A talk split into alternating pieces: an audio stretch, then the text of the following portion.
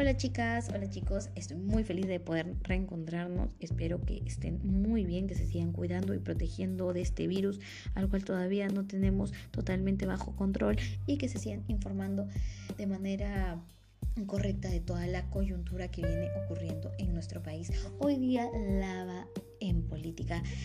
vamos a hablar de un tema que es muy este, importante, pero también doloroso e impotente para todas las mujeres del Perú. Hoy día vamos a hablar de cómo la pandemia ha impactado en el acceso al aborto terapéutico.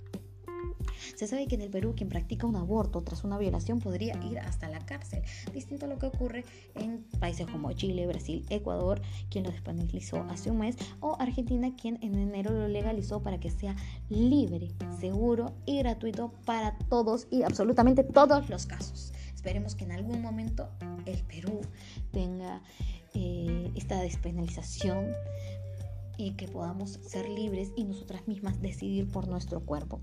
Pero aún lo único que está aquí permitido desde hace muchos años, en, especial desde 1924, es el aborto terapéutico. Es decir, aquel que se aplica cuando el único medio es salvar la vida de la gestante o para evitar un mal grave y permanente. Hace siete años incluso se aprobó una guía técnica con la que debía reforzar su amplia aplicación para embarazos a menores de 22 semanas. Por eso no ha sido suficiente y más aún durante esta pandemia. Antes de la llegada del COVID, su implementación había sido deficiente y presentaba un alto subregistro, lo cual reconocía el mismo Estado peruano en el 2018 ante la Comisión de Economía de América y las Naciones Unidas. Em, es importante decir que este, este panorama se ha agudizado en la pandemia con las restricciones iniciales de los servicios de salud sexual reproductiva, la interrupción de citas a las áreas de ginecología o planificación familiar y la falta de acceso de primer nivel de atención, las dificultades de desplazamiento de las mujeres por, la, por el confinamiento, lo cual también agravó la violencia familiar y la violencia de hogar. Sea, a todo esto le sumamos las trabas ya alertadas en los últimos años con el escaso compromiso de las direcciones de hospitales, la falta de capacitación de los médicos y la de difusión a gestantes sobre el acceso a este procedimiento legal, más la mala interpretación de la guía técnica y la exclusión del daño de la salud mental causal, como según lo advierte la Sociedad Peruana de Ginecología y Obstetricia en la Defensoría del Pueblo han habido también organizaciones feministas como PromSex que han incluso llevado casos a la Corte Internacional debido a este, doctores que no han querido hacer este procedimiento, se han negado y es por ello que muchas mujeres, hasta niñas, no han podido lograr este, interrumpir este tipo de embarazos. Se nos hace bastante importante decir que eh, hay meses sin casos de eh, aborto terapéutico. Desde el 2020 los hospitales del Ministerio de Salud como el MINSA y gobiernos regionales registraron 321 abortos terapéuticos según la cifra oficial la que tuvo acceso este programa y de estos solo 242 se llevaron a cabo en pandemia.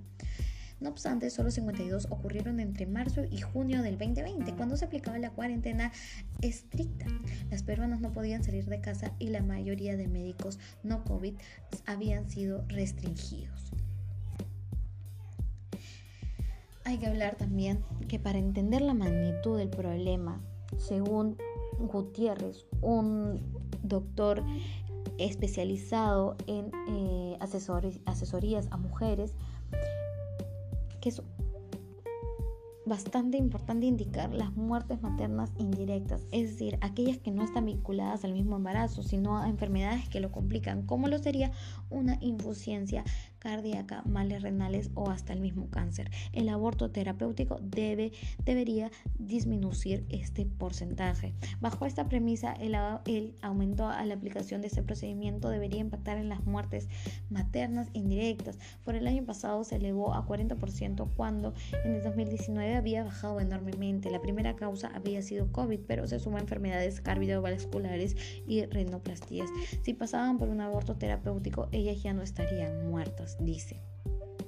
Es por eso que en el Perú hay mucho machismo, hay mucho, eh, muchas víctimas de violación y, los doctores creen que tienen ellos el derecho a decidir por nosotras, pero hay entidades como PromSex que son eh, organizaciones feministas que podrían ayudarlas cualquier cosa nos escriben por interno y les pasamos todas las indicaciones. Por favor, cuídense, protéjanse y también siempre estén alertas. Denuncien a sus violadores, denuncien a quien las acosa, denuncien todo tipo de maltrato hacia la mujer y en realidad hacia todas las poblaciones vulnerables.